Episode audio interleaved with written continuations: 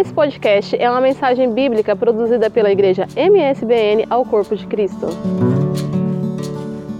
Isaías, capítulo de número 65 e no versículo 17. Isaías, capítulo 65 e versículo 17.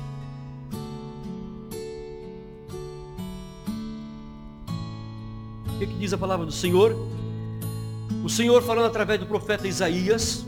É interessante, irmão, quando nós vamos ler os profetas, é interessante nós falarmos, olha, Isaías falou. Não. Deus falou através de Isaías. O crédito é para Deus. Isaías foi um canal, como eu e você somos canal de bênção para os nossos irmãos. Isaías foi um canal, um homem escolhido por Deus para nos entregar as profecias. Então ele diz o que? Porque eis que crio céus novos e nova terra e não haverá lembrança das coisas passadas. Olha, isso é profundo. E nem mais se recordarão. Agora, há uma pergunta. Por que a necessidade de se criar novos céus e nova terra? Por que essa necessidade? Deus está dizendo, olha, eis que crio. Ainda não tinha criado, mas ele profetizou, não é? Que criaria novos céus e nova terra. Qual a necessidade disso? Porque, veja bem, Deus, lá no Gênesis, quando nós estudamos Apocalipse, é interessante como Apocalipse, capítulo 21 e 27, 21 e 22, olha 27, tem tudo a ver com Gênesis, capítulo 1, 2 e 3. É, é, é, é o início e é o culminar. É o início e o fim. Jesus Cristo fala assim, eu sou o alfa e o ômega. Ou se fosse na nossa língua portuguesa, alfa e ômega são a primeira e última letra do alfabeto grego. Ah, Jesus Cristo podia dizer, nós, nós já temos bíblias assim, nas nossas versões, dizendo assim, eu sou o A e eu sou o Z. E assim que nós entendemos melhor. Nós falamos português, amém? Então, é, é, é, é Jesus Cristo é o princípio e o fim de todas as coisas. E, e, e em Gênesis, Jesus Cristo está presente na criação na formação. Então Deus planta no jardim do Éden, Deus planta um jardim no Éden, é, na chamada Mesopotâmia, que é a terra onde está ali parte do Iraque, da Síria, Mesopotâmia é entre rios, entre rio Tigres e Eufrates, é onde começa a civilização. Deus planta ali um jardim e cria o homem para que dele cuide, para que dele cuide. É interessante, é, é Veja lá no capítulo 2 de Gênesis. Capítulo 2 de Gênesis. Interessante que capítulo 2, versículo 4 em diante diz assim, olha, esta é a história das origens dos céus e da terra. Veja bem, dois céus, não é do céu. Amém? Então há vários céus. Ok? Dois céus e da terra. Uma terra e vários céus. É, no tempo em que foram criados. Quando o Senhor Deus fez a terra e os céus, ainda não tinha brotado nenhum arbusto no campo, e nenhuma planta havia germinado. Por quê? Porque o Senhor ainda não tinha feito chover sobre a terra, e também não havia homem para cultivar o solo. Então o homem foi criado para trabalhar. Ok? Então, como não tinha nada, Deus não tem, também não tinha um homem, Deus não tinha feito nada. Aí Deus planta um jardim Deus planta um jardim, é, é, versículo 8, ainda do capítulo 2. Ora, o Senhor tinha plantado um jardim no Éden, para os lados do leste, e ali colocou o homem que formara. Então o Senhor fez nascer do solo todo tipo de árvores agradáveis aos olhos e boas para alimento. E no meio do jardim estava plantada a árvore da vida, do conhecimento do bem e do mal. Pronto. Então Deus, agora sim, já tinha um jardim formado e tinha quem cuidasse do jardim. Deus forma o homem, Deus forma a mulher do homem, Deus forma o homem do, do pó, da terra, do barro, tá entendendo, Eric? E Deus forma a mulher do homem. Porém, o homem peca. O homem que, cai, é a chamada a queda, o pecado original. E aí o que acontece com essa terra? Daí a necessidade, a pergunta que eu fiz, por que a necessidade de criar novos céus e nova terra? Aí vamos lá para o capítulo 3 e o versículo é, 17. Versículos 17 e 18. Sim, nós em Gênesis. Nós vamos falar sobre novos céus e nova terra também em Gênesis. E, e a Adão disse o Senhor, então disse o Senhor ao homem, visto que você deu ouvido à sua mulher e comeu do fruto da árvore da qual ele lhe ordenara que não comesse, maldita é a terra por sua causa. A necessidade de formação de novo céu e nova terra, porque a terra se tornou maldita por causa do pecado. A terra até então, irmãos, não produzia coisas ruins. A terra até então não precisava de nutrientes para produzir nada. Então, então entender por que, que o, o, quem deformou tudo, Deus falhou? Não, o homem sempre falha. Nós sempre falhamos. Mas Deus sempre usa de misericórdia para conosco. Deus sempre dá uma, uma chance de restauração, chance de recuperação, chance de recomeço. Louvado seja o nome do Senhor. Vamos lá agora para o versículo. ainda, ainda nós continuamos no versículo 17, né? Maldita a terra por sua causa. Com sofrimento você se alimentará dela todos os dias da sua vida. Então nós queremos, entendemos aqui, minha Maria Perceliana, que até então o homem não precisava cultivar nada. Era só chegar, pegar e comer. Tava tudo pronto, era bom demais, como a Maria Perceliana disse. Era mesmo assim, é bom demais. É? Porque isso que Deus fala que tudo que ele criou era, era bom, mas quando ele criou o homem, era muito bom. Ou seja, era bom demais, de fato. Gostei disso, Maria Perceliana. Então, aí depois do 18 vem a consequência Irmãos, porque é, é, é, nós sempre costumamos dizer que nós não, não somos obrigados a plantar nada, mas nós somos obrigados a colher o que plantamos. Isso é, é bíblico. Deus não se deixa escarnecer. Tudo que o homem semear, isso também ele colherá. Então veja bem, qual a consequência agora? Então a terra passou a dar espinhos e ervas daninhas. Olha só, e você terá que alimentar-se das plantas do campo. Com o suor do seu rosto, você comerá o seu pão, até que volte à terra, visto que você foi tirado dela. Porque você é pó e ao pó voltarás. Então essa é a consequência do pecado. A terra tão boa, que só produzia frutos bons, passa a produzir espinhos, abrolhos, ou, ou, ou coisa que a terra vai que vai ter que haver seleção você vai ter que ver o que pode ser comido e o que não pode ser comido. Sendo que antes não, podia, podia desfrutar de tudo. O homem podia desfrutar de tudo. Mas infelizmente o homem deu ouvido à mentira da, de Satanás. De Satanás. Por isso quando nós vamos lá para Apocalipse capítulo 21, fala que pelo menos três vezes se refere sobre que, ficar, que ficarão de fora os que mentem os que amam e cometem a mentira, três vezes pelo menos. Por quê? Porque tudo começou com a mentira. Tudo começou com a mentira. E depois, no final, a gente vê Deus como Deus abomina a mentira. Irmãos, parece uma prática assim tão é, comum às vezes, é, é, que nós às vezes mentimos sem perceber. Mas a mentira é do diabo. A única coisa que o diabo criou foi a mentira. Jesus Cristo fala, a única coisa que ele é o Pai é a mentira. Então a, a, os mentirosos não entrarão na cidade santa, na Nova Jerusalém. Porque tudo começou com a mentira. Mas qual, qual era o interesse de Deus para com os homens? Era Deus habitar no meio dos homens. Deus fez um jardim para habitar no meio de, de, de, desse jardim. É, no, no capítulo 3, nós voltarmos para, para o versículo 8, fala que o homem ouvia, o homem e a sua mulher ouvia os passos do Senhor quando andava pelo jardim, quando soprava a brisa do dia. Então o interesse de Deus foi sempre habitar conosco, habitar conosco. Mas agora, por causa do pecado, a terra se tornou maldita. E Deus não pode habitar onde está o pecado. Aliás, Abacuque fala assim, Senhor, tu és tão puro de, de olhos que não pode contemplar o mal. Deus não pode sequer contemplar o mal. Ah, os, os, os, historiadores dizem que quando Jesus na, na, cruz clama, Pai, Deus meu, Deus meu, por que me abandonaste? Porque é, o pecado meu e o seu recai sobre Jesus e Deus vira, tira os olhos de Jesus. E Jesus se sente pela primeira vez desamparado do Pai por causa do meu e do seu pecado. E ele clama, ó oh, Pai, por que me abandonaste? Por que me desamparaste? Então Deus não pode habitar no meio do homem impuro. E Deus, mas Deus sempre planeou isso.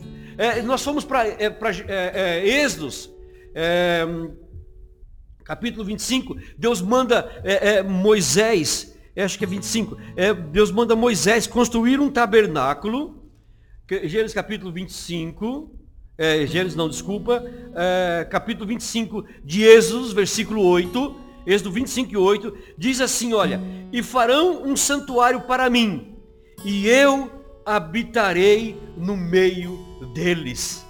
Deus está pedindo para Moisés construir um santuário, para que ele habite no meio do povo. Então veja bem, o desejo de Deus sempre foi habitar no nosso meio, habitar conosco. Amém, queridos? Então, então entender a, a, necessidade da criação do novo céu e nova terra.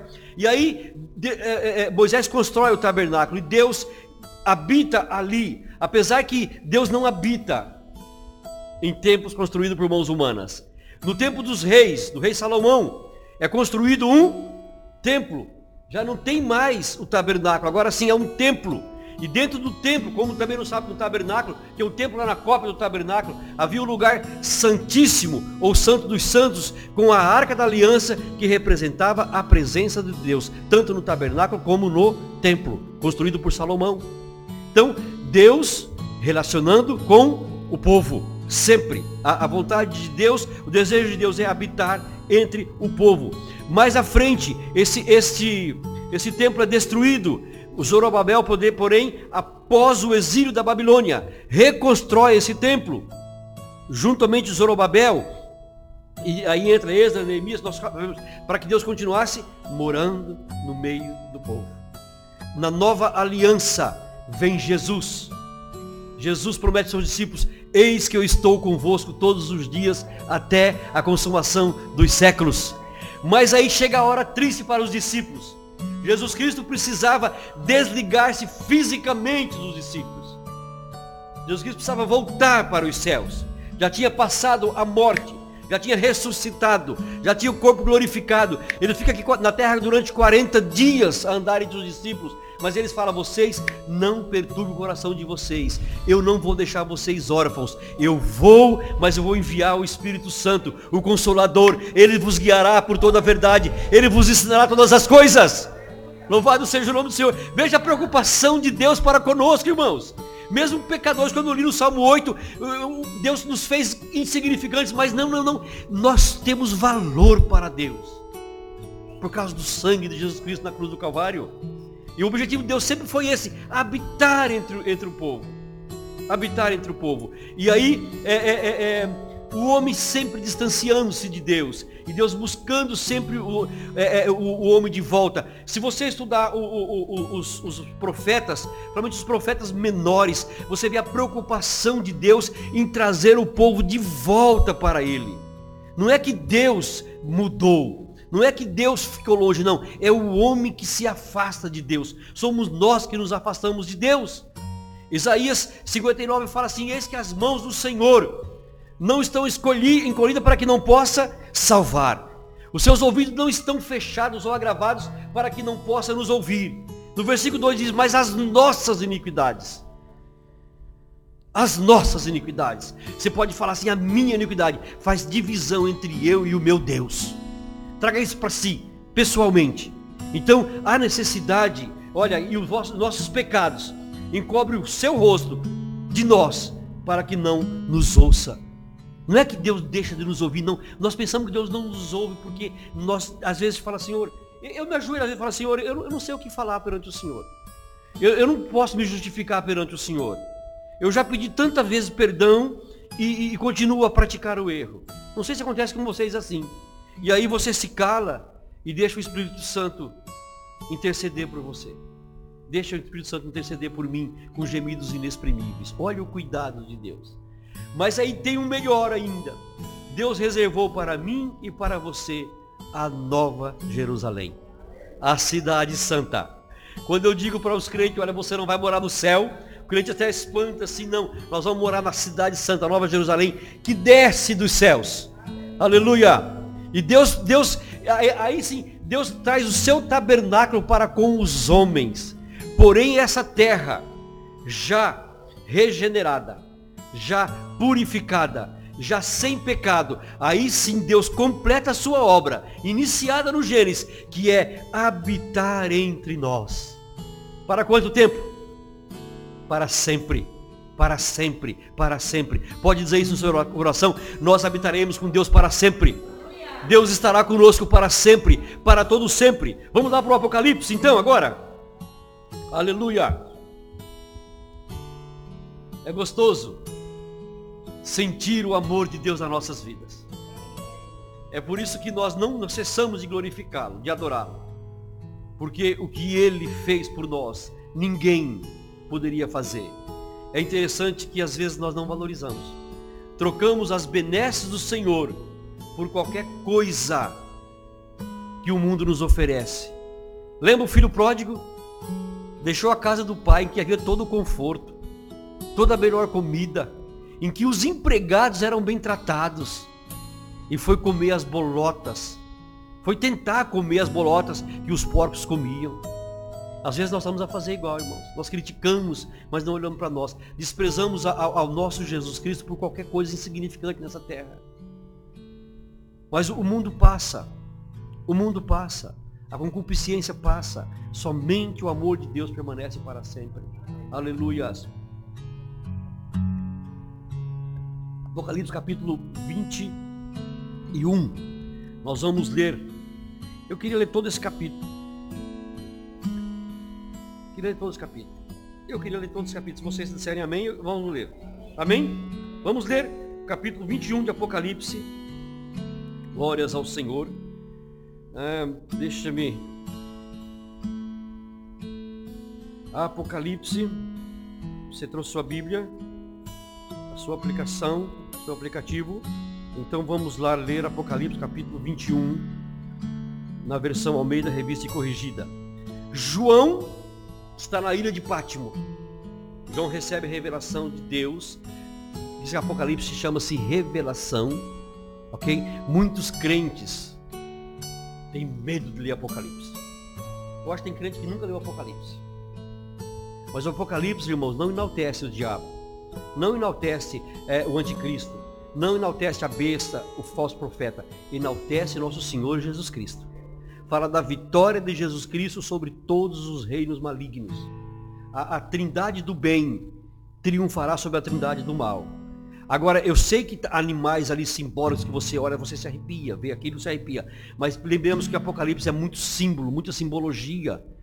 Ok? É, é, é quando Jesus Cristo está falando com seus discípulos, veja bem como a Bíblia é escrita, Eric, é, é, Henrique, para você ter uma noção, Jesus Cristo está com seus discípulos e com a multidão, aí ele vê um, um bando de árvores, um revoar. Aí ele fala, olhe, olhe para as árvores dos céus. Elas não plantam, elas não semeiam, elas não guardam comida no celeiro, mas o Pai Celestial cuida delas. Amém? E ele está assim perto uma plantação de lírios. Tem lá lírios do campo. Aí ele fala, olha para os lírios do campo. Olha que coisa mais linda esses lírios aqui. Nem Salomão, com toda a sua glória, se vestiu como eles. Mas quem cuida deles? É o Pai Celestial de vocês. E se o Pai Celestial de vocês cuida das árvores, cuida dos lírios, quanto mais cuidará de vocês. Aleluias. Então é tudo assim essa comparação. Jesus Cristo fala de rede, de peixe, de ovelhas, de campo, por quê? É o contexto, era o contexto daquele tempo. Quando Apocalipse fala assim, então se abriram os livros. Se fosse escrito hoje Apocalipse, então se abriu a tela no computador, Deus colocou lá pendrive com o nome da Luciene, e vamos ver, Luciene, o que você fez. Você, estão percebendo, meus irmãos? É, é, é simbologia, é muitos símbolos. Mas vamos lá. É, vamos para a leitura, né? Senão daqui a pouco o nosso tempo passa. E vi um novo céu e uma nova terra, porque já o primeiro céu e a primeira terra passaram, e o mar já não existe. Olha um símbolo interessantíssimo aqui. João estava preso onde? Numa ilha de Pátimo. O que, que separava ele da população? O mar. Então, João, no novo céu e nova terra, não vai ter mar, João o novo céu e nova terra, não vai ter mar. Não é que esse mar lindo que nós tanto gostamos, vendo, vai desaparecer. Não vai haver mais separação. Nada vai impedir de você ter contato com seus irmãos. Estão entendendo, meus irmãos? Então é nesse sentido que, que o mar já não existe mais. Aí você fala assim, ah, Deus vai acabar com esses mares. Ele está falando de o mar, mas os, é aquele mar que separava João, ele foi exilado na ilha de Pátimo. Né? Como nós sabemos, ok? Aí vamos lá. E eu, João, Vi a cidade santa, a nova Jerusalém que de Deus descia do céu, adereçada como uma esposa ataviada para o seu marido. E ouvi uma grande voz do céu que dizia: Eis aqui o tabernáculo de Deus com os homens, pois eles, pois com eles habitará, e eles serão o seu povo, e o mesmo Deus estará com eles e será o seu Deus. Glórias ao Senhor. Então cumpre-se cumpre a vontade de Deus, de sempre habitar no meio dos homens, desde o jardim do Éden, desde o tabernáculo em Êxodo 25, desde, desde é, segundo capítulo 7 do templo, desde Esdras quando fala do templo de Zorobabel, e quando Jesus Cristo fala na casa do meu pai há muitas moradas, João capítulo 4, Deus cumpre aqui o seu propósito, propósito final. Cumpriu-se o que Deus tanto quis. Não é que Deus estava incapacitado de fazer, não, é que Deus quer que o homem se aproxime dele. Porque Jesus já fez tudo o que era preciso fazer para que nós entremos em acordo com Deus. Nós é que estamos sempre a nos afastar. Ok? Vamos lá. E depois que acontecerá no versículo 5, 4. E Deus limpará dos nossos olhos toda lágrima. E não haverá mais morte, nem pranto, nem clamor, nem dor, porque já as primeiras coisas são passadas. Louvado seja o Senhor. E o que estava sentado sobre o trono disse: Eis que faço novas todas as coisas. E disse: Escreve, porque essas palavras são verdadeiras e fiéis. E disse mais: Está cumprido. Ou seja, cumpriu-se todas as coisas. Apóstolo Paulo, quando ele escreve em, em, em Efésios, ele fala assim: o propósito de Deus é convergir em Cristo todas as coisas. Olha só que interessante. A Bíblia, você começa a estudar a Bíblia, você começa assim, tipo assim, é, pirar, pirar a cabeça, sabe por quê? Você começa a ver como lindo é. Quando tudo se encaixa. Tudo se encaixa. Deus tem, tem o seu propósito, o seu propósito não muda, não se altera. Os planos de Deus não podem ser alterados. Aleluias. Ele chama Abraão, Abraão, sai daí e vem. Não, e vai. Se Abraão não obedecesse, ele chamava o outro, não tem problema nenhum.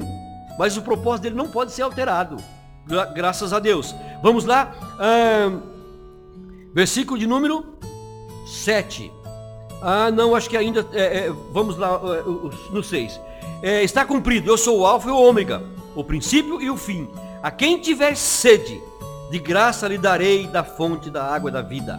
Quem vencer, herdará todas as coisas, e eu serei o seu Deus, e ele será meu filho. Mas quanto aos tímidos, aos incrédulos, aos abomináveis, aos homicidas, aos fornicadores, aos feiticeiros, aos idólatras e a todos os mentirosos, a sua parte será no lago que arde com fogo e enxofre, que é a segunda morte. E o propósito de Deus é que nós não vamos para lá. Deus não vai mandar ninguém para esse lago de fogo, que é a segunda morte. As pessoas que querem ir para lá vão com seus próprios pés, porque rejeitaram o autor da vida.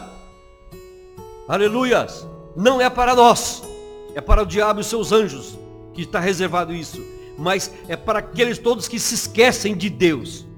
Só vamos, só vai viver com Deus, só vamos viver com Deus lá na Nova Jerusalém, se andarmos com Deus aqui nessa terra. E Enoque andou com Deus e Deus para si o tomou. É a mesma coisa comigo com você. É, nós vamos fazer aqui um, um, um vestibular do que será na Nova Jerusalém. É andar com Deus todos os dias. Amém, queridos? Uh, vamos lá. E veio um dos sete anjos que tinha as sete taças cheias das últimas pragas e falou comigo dizendo, vem, mostrar-te-ei a esposa, a mulher do cordeiro. Veja bem, irmãos, esses anjos já não tem mais taça na mão. É um daqueles anjos lá que tinha uma das, uma das taças. E ele vai mostrar para João a mulher do cordeiro, a esposa do cordeiro. É, e levou-me em espírito a um grande e alto monte, e mostrou-me a grande cidade, a santa Jerusalém, que de Deus descia do céu. Aí está se perguntando, mas a noiva não é a igreja? E ele vai mostrar a noiva e mostra a Jerusalém. É a Jerusalém habitada pelos santos, pela igreja. Amém, queridos? Estão a entender? Senão você vai falar assim, ah, mas a, a noiva é. Tá bem? É, vamos lá. E tinha a glória de Deus.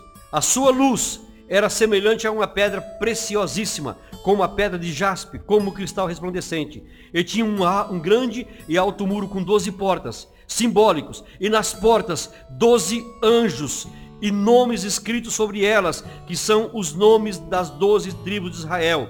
E da banda do levante tinha três portas, da banda do norte três, três, três portas, da banda do sul três portas, da banda do poente três portas. E o muro da cidade tinha doze fundamentos.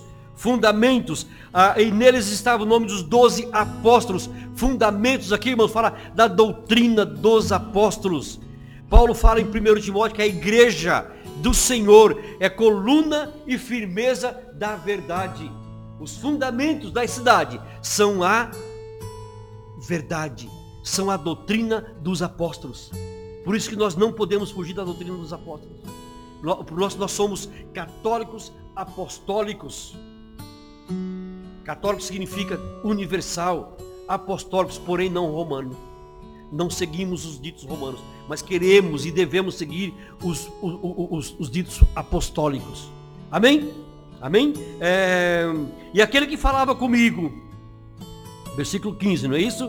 É, tinha uma cana de ouro para medir a cidade, as suas portas e o seu muro. E a cidade estava situada em quadrado. E o seu comprimento era tanto como a sua largura. E mediu a cidade com a cana é, até 12 mil estádios, o seu comprimento, largura e, e, e eram iguais. E, irmãos, aqui 12 mil estádios, um estádio era 185 metros. Se você multiplicar, a, a nova versão internacional já traz é, 2.200 quilômetros. Se você multiplicar é, 12 mil estádios por 185, você vai ter isso mesmo. A nova, é, a nova vers, é, versão internacional fala assim, isso. isso. E a cidade era quadrangular de comprimento e largura iguais. E mediu a cidade com a vara e tinha 2.200 quilômetros de comprimento. E a altura era iguais ao comprimento. Não posso dizer se isso é literal ou isso é que, que é figurado que é muito grande. Imagina só um muro com 2.200 quilômetros, não 2.200 metros. 2.000 é invisível, não conseguimos ver. Ok? Então a cidade é enorme, ou seja, cabemos todos nós lá dentro. Amém? Amém? Ah, vamos lá continuar a leitura. Nós estamos no versículo 17. E mediu seu muro de 140 côvados também traz aqui já a medida para nós que não falamos mais côvado.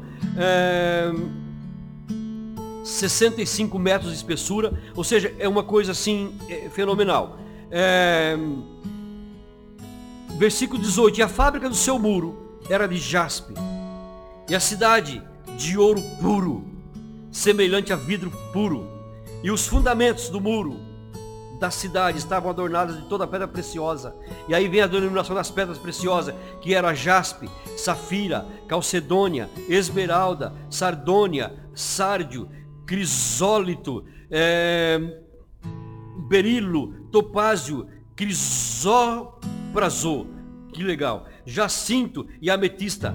E as doze portas eram doze pérolas. Cada uma das portas era uma pérola e a praça da cidade de ouro puro, como vidro transparente, e nela não havia templo, porque o seu templo é o Senhor, Deus Todo-Poderoso e o Cordeiro. E a luz não, e a cidade não necessita de sol, nem de lua, porque nela resplandecem a glória de Deus, e tem alumiado, e o Cordeiro é a sua lâmpada, e as nações andarão à sua luz e os reis da terra darão para ela a sua glória, e as suas portas não se fecharão de dia, porque ali não haverá noite, e é a ela trarão a glória dos, das nações, e não entrará nela coisa alguma imunda, o que contamine, o que contém abominação e mentira, novamente, lembra? Lemos agora há pouco, mas só os que estão escritos no livro da vida do Cordeiro. Louvado seja Deus. Quando os discípulos vão Jesus enviou os discípulos para expulsarem demônios. Eles voltam todos felizes, porque expulsaram demônios. Senhor, os demônios não se sujeitam. Jesus parece que joga um banho de água fria neles e fala assim para ele: Vocês não fiquem felizes por isso. Ele, é, é, vocês não fiquem felizes por isso. Mas fiquem felizes antes, porque o vosso nome está escrito no livro da vida do Cordeiro. Aleluia. Glórias ao Senhor. Então, irmãos, essa é a nossa esperança. Habitarmos na cidade santa que desce dos céus que desce dos céus. O interessante é que a Bíblia é bem específica para as pessoas que não entrarão porque cometem todo tipo de iniquidade. É, se nós formos ler o capítulo 22, continuando ainda nessa leitura maravilhosa, nós vamos saltar aqui para o capítulo 22. E mostrou-me o rio puro, Dentro da cidade tem um rio, simbolizando o Espírito Santo. Aquele que crê em mim, diz o Senhor, do seu interior fluirão águas vivas, que farão dele uma fonte para a vida eterna. Glórias ao Senhor. Nós não somente bebemos da fonte, mas o nosso, seu, nosso interior deve ser uma fonte de água viva para as pessoas. Devemos ter água para esse mundo sedento. Nós temos a esperança para esse mundo sedento. Nós temos a luz para esse mundo que vive escuridão. Jesus Cristo, é, é, João escreve que a luz veio ao mundo, mas os homens amaram mais as trevas do que a luz, porque as suas obras eram más. E a luz, meus irmãos, a luz ela resplandece, mostra tudo. Mostra tudo, não tem como. A luz penetra em qualquer. Por quê? Porque desvenda. E se nós andarmos na luz, como Ele na luz está, temos comunhão uns com os outros. E o sangue de Jesus Cristo, seu Filho, nos purifica de todo o pecado. Aleluia. Nós gostamos dessa parte, né? O sangue de Jesus Cristo, seu Filho, nos purifica de todo o pecado. Mas tem o si. Se andarmos na luz. Ou seja, não temos vergonha de nada que nós façamos, do que nós falamos, nem muito menos do que nós pensamos. Amém? Glórias ao Senhor. Vamos lá. E mostrou o rio puro da água da vida, claro como cristal, que procedia do trono de Deus e do Cordeiro no meio da praça, e de uma e de outra banda do rio, estava a árvore da vida, que produz, produz doze frutos, dando seu fruto de mês em mês. E as folhas da árvore são para a saúde das nações. Aí vem você me perguntar assim, olha, se lá só está morar a igreja glorificada, nós os santos, para que, que a árvore serve, a folha serve para a saúde das nações? Estamos aqui simbolizar o Gênesis. Lembra que no Jardim do Éden tinha a árvore da vida? Na cidade santa tem a árvore da vida. Então, como eu disse, ler, ler Apocalipse e Gênesis tem tudo a ver. Amém, queridos? Então, vamos lá. É... E ali, nunca mais haverá maldição contra alguém. E nela estará o trono de Deus e do Cordeiro. E os seus servos o servirão. E verão o seu rosto. E na sua testa está o seu nome. E ali não haverá mais noite. E não necessitarão da lâmpada nem de luz do sol, porque o Senhor Deus os alumia e reinarão para todo o sempre. E disse-me, estas palavras são fiéis e verdadeiras. Daqui a conclusão. O Senhor, o Deus dos santos profetas, enviou o seu anjo para mostrar aos seus servos as coisas que em breve hão de acontecer. Por isso que eu disse, Apocalipse chama-se revelação. Revelação das coisas que em breve hão de acontecer. Irmãos, se João, escrevendo isso aqui, no ano 90 da nossa era comum, da era cristã, ele diz que as coisas em breve hão de acontecer, e hoje? O escritor aos Hebreus fala um poucochinho de tempo, ou seja, menos do que um pouco de tempo. O que há de vir virá. Essa é a nossa esperança, queridos. Então, vale a pena deixarmos prazeres no mundo. Vale a pena servir a Jesus com alegria. Salmo 100, versículo 2, servir ao Senhor com alegria. Com alegria, ou seja, não é, não é com rancor, não é, não é com alegria, independentemente da posição que você ocupa, Deus quer nosso, o nosso prazer, como Ele teve prazer. A, a, a, Bíblia fala aqui, Isaías 53 fala que ao Senhor, falando de Jesus como servo sofredor, ao Senhor agradou moê-lo por nossos pecados. Olha que interessante isso. Agora tem uma recomendação aqui, no versículo 7. Eis que presto venho. Isso aqui tem várias referências em Apocalipse. É, Eis que presto venho. Bem-aventurado aquele que guarda as palavras da profecia deste livro. Salmo 119, 11 diz, escondi a tua palavra no meu coração, para eu não pecar contra ti. Então, essa é a recomendação para nós desta manhã, da parte de Deus. Aí João fala assim, olha, é dele próprio. E eu, João, sou, sou aquele que vi e ouvi essas coisas. E havendo-as ouvido e visto, prostei-me, prostrei-me aos pés do anjo que mais mostrava para adorar. E disse-me, e o anjo disse a João, olha, não faças tal, porque eu sou conservo teu e dos teus irmãos, os profetas, e dos que guardam as palavras desse livro, adora a Deus. Ou seja, irmãos, adoração somente a Deus. Nós temos visto coisas nas redes sociais que as pessoas falam em nome de Deus que ferem a santidade de Deus, que são abominações à santidade de Deus. Pessoas querendo para si glória, querendo, pessoas querendo para si pompa, pessoas querendo para si bajulações. É, o pastor usa uma frase, uma palavra muito interessante. É, é, é eles falam, ele fala os pseudos pastores, os pseudos mestres, querem que as pessoas se prostram perante ele. Não, o próprio anjo aqui não aceitou a adoração de João. Quando você vê na, durante a Bíblia toda um anjo aceitando a adoração, desde Ló, desde lá de Ló, quando o anjo aceita a adoração, é porque é o próprio Senhor Jesus Cristo, em forma teofânica.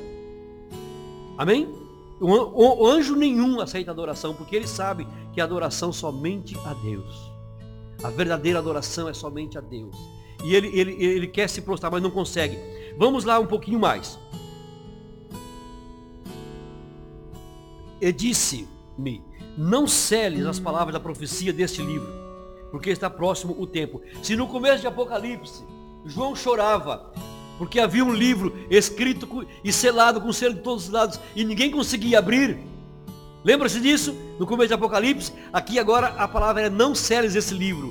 E João chorava porque não, não, não podia ler o livro. E o anjo disse assim, não chore, porque eis aqui o leão da tribo de Judá, que venceu e abrirá os livros dos seus selos. Louvado seja Deus. E aqui a palavra é não séries as palavras desse livro. Aí depois tem a recomendação. Porque o tempo está próximo. Aí tem a recomendação pessoal de João. Quem é injusto, faça injustiça ainda. Olha aqui para mim. João não está dizendo aqui, olha, é, é, é, aqueles que não querem saber de Deus, continuem a não saber de Deus. Continue, porque há pessoas que simplesmente viram as costas para Deus. E esse mundo está assim hoje. É, é, é, eu, eu vivo assim, quando vejo tanta injustiça. Quem, quem tem oportunidade de, trocar ideia comigo, vê que eu fico, né, Pablo? É, é, o Bruno, às vezes, nós vemos aqui nossa reunião de homens, é, muito, é muita conversa, é muita conversa, graças a Deus, nós trocamos uma ideia é, legal, assim. Até convido você que não tem por hábito vir, é, o homem venha participar conosco às quintas-feiras, é, cada 15 dias. Fizemos essa quinta-feira, essa agora não temos, teremos na outra. E, e nós, às vezes, é, é, ficamos aí quando oramos o tempo já está a passar. O, o, irmão Márcio que não perde uma, olha, tá na hora de pegar meu alto carro, senão ele, ele, fica assim. É muito interessante. Irmãos, é que a pessoa que, que esquece de Deus, que não quer saber de Deus, a, a, a, cada vez está mais chafurdada na lama do pecado. Então, é quem comete injustiça continua a cometer. Deus está aqui para mudar a vida de quem quer, cometer, de quem quer deixar de cometer injustiça. É, em qualquer hora, alguém que se aproxima de Deus não volta de mãos vazias. Vinde a mim todos, todos, Jesus Cristo convida. absolutamente todos. É interessante esse versículo. É, é, mas é, depois ele fala assim, olha, e quem é justo? No versículo 13. É, quem é injusto, faça injustiça ainda, e quem está sujo, suje-se mais ainda. E quem é justo, faça justiça ainda. E quem é santo, seja santificado ainda. 1 Tessalonicenses 5,23 fala, e o Deus de paz vos santifique em tudo, corpo, alma e espírito, para que sejamos irrepreensíveis para o dia da vinda do nosso Deus. Então a recomendação é essa, peça para o Senhor te santificar todos os dias. Senhor, me santifica, ou seja, me separe para que eu faça boas obras, para que eu pratique a justiça, para que eu não, não, não pratique imundice. E o Senhor nos ouve, queridos. Essa é a boa notícia. O Senhor nos ouve. Aleluias. Glórias ao Senhor. É, versículo 14.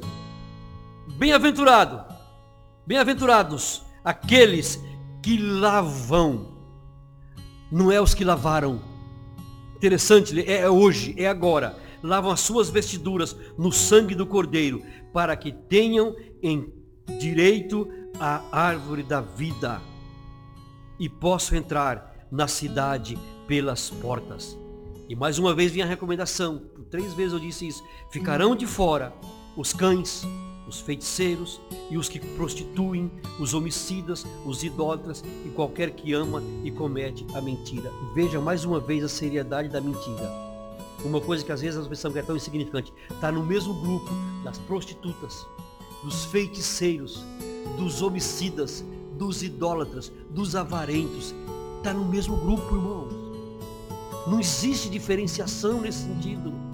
Então, em nome de Jesus Cristo, se você costuma mentir por alguma coisa, deixe isso hoje. Hoje.